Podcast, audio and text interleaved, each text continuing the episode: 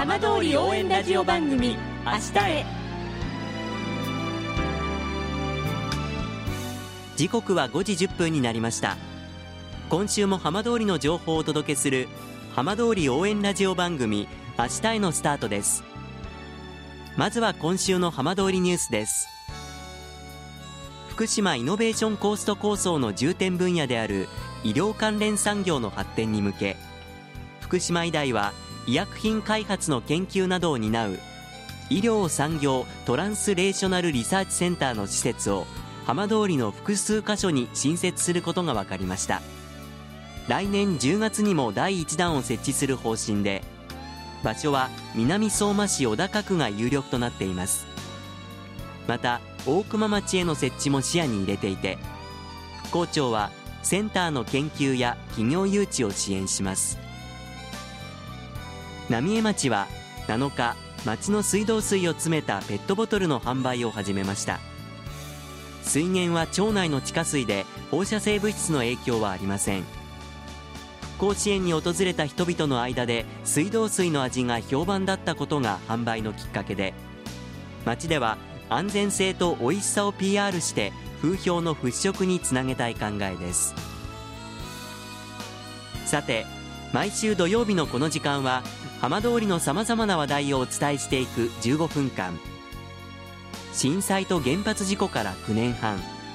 ふるさとを盛り上げよう。笑顔や元気を届けようと頑張る浜通りの皆さんの声。浜通りの動きにフォーカスしていきます。お相手は森本洋平です。どうぞお付き合いください。浜通り応援ラジオ番組明日へ。この番組は地球を守る未来をつくる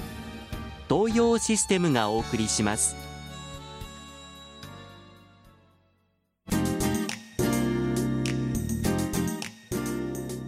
代わっては浜通りの話題やこれから行われるイベントなどを紹介する浜通りピックアップです。柚子の町として知られる楢葉町で先月柚子の収穫が最盛期を迎えました。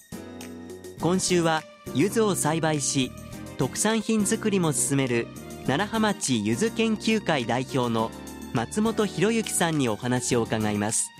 松本さんよろしくお願いいたします。はいよろしくお願いします。まあ、今シーズンも柚子の収穫作業をされたということですけれども今年の出来はいかがでしたか、はい、えー、昨年はね裏年っていうことで、ええ。ー、大変だったんだけど今年は表っていうことで上々の出来だったですね。やはりこう楽しみに待ってらっしゃる方も多いんじゃないですか？あそうですね。去年は去年はあまりみんなにねあの迷惑かけた点があったんだけども、ええ、今年はもういっぱいあの、ね、花が咲い咲いた時ね、はい、あ今年はみんなにあのやれるなっていう思いはありましたね、えー、松本さんのところでは柚子どのぐらいの規模で栽培されてるんでしょうか、うん、私のはそんなでもないですが、まあ、あの10ある、ええ。うん、10ある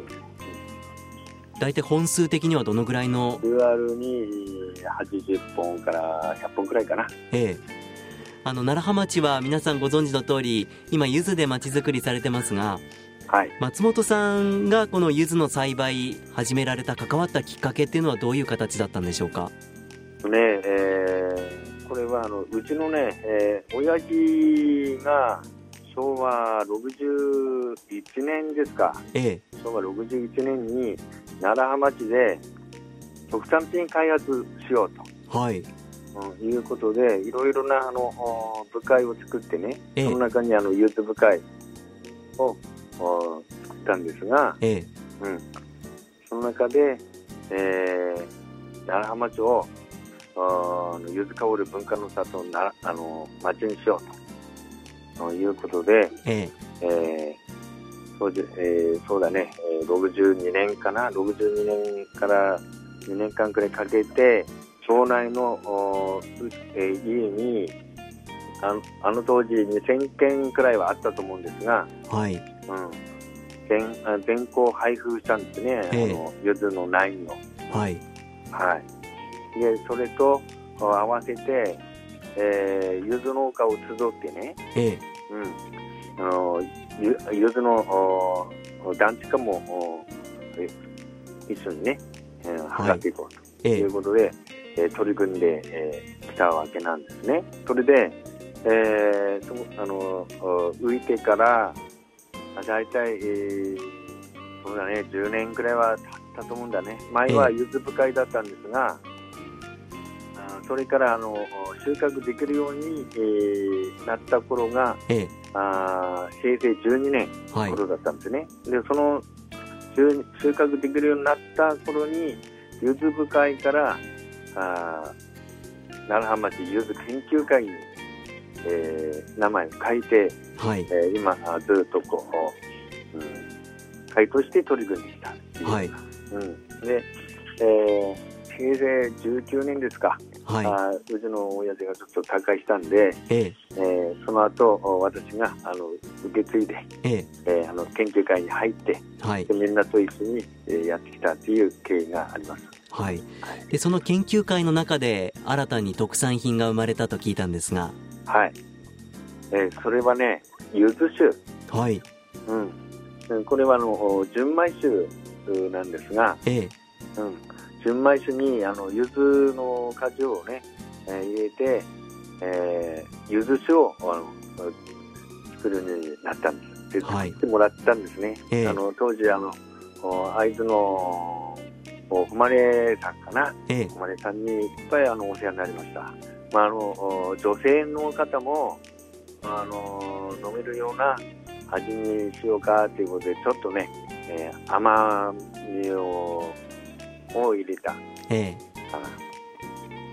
え、でまだあの柚子普通よりねあの多く柚子の果汁を入れたんで結構風味もいいし、ええ。うん。まあ、よくできたなと。でえー、震災後ね、ええ、白川の千駒さんに、はい。うん、お世話になって、まあ、いろいろ方々のおじさんとかね、いろんな人にお世話になって今あ我々と研究会のとしてはあよくできてるなと、うん、あといろんな人にね、ええ、飲みやすいよとかあそんなあの好評はいただいてまあ、今お話にも少し出ましたがあの震災もあって本当にいろいろご苦労も多かったと思うんですけれども、はい、まあ、今後この、まあ、奈良浜町にとってゆずっていうのは欠かせないものだと思います今後のぜひ夢だったり目標だったりあれば聞かせてください。えー、今今後はね、まあ、あの今まで、えー、同時というか、あ水香る文化の里奈良浜町を、まあ、あ前のように、えー、するためにも、ええ、震災前よりもまた豊かなあのゆず香るもうまず全体がね、ええ、ゆず奈良まじはもうゆず香るまじだなっていう本当に思えるような、うんえー、町にしたいそういったあの思いで、えー、こういろんな活動をしていきたいなであと付け加えれば、ええ、あの柚子酒なんですが、ええ、あの柚子柚子酒の名前、ええ。譲り合いって、えつけたんですよ。素敵な名前ですね、えはいこれはもう町民もそうなんですがみんなでこう譲り合いの精神で、ええ、精神とね、うん、あと町をふるさとを愛してあの生活していきましょうというような思いを込めたあのめ、えー、込めて命名したっていうのが譲り合いなんですね。はい。わかりました。松本さんどうもありがとうございました。うん、はい。よろしくどうぞ。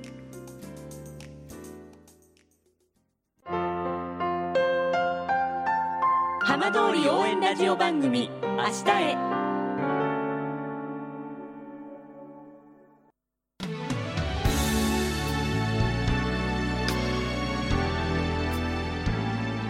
浜通りの情報をたっぷりでお送りしてきました浜通り応援ラジオ番組明日へ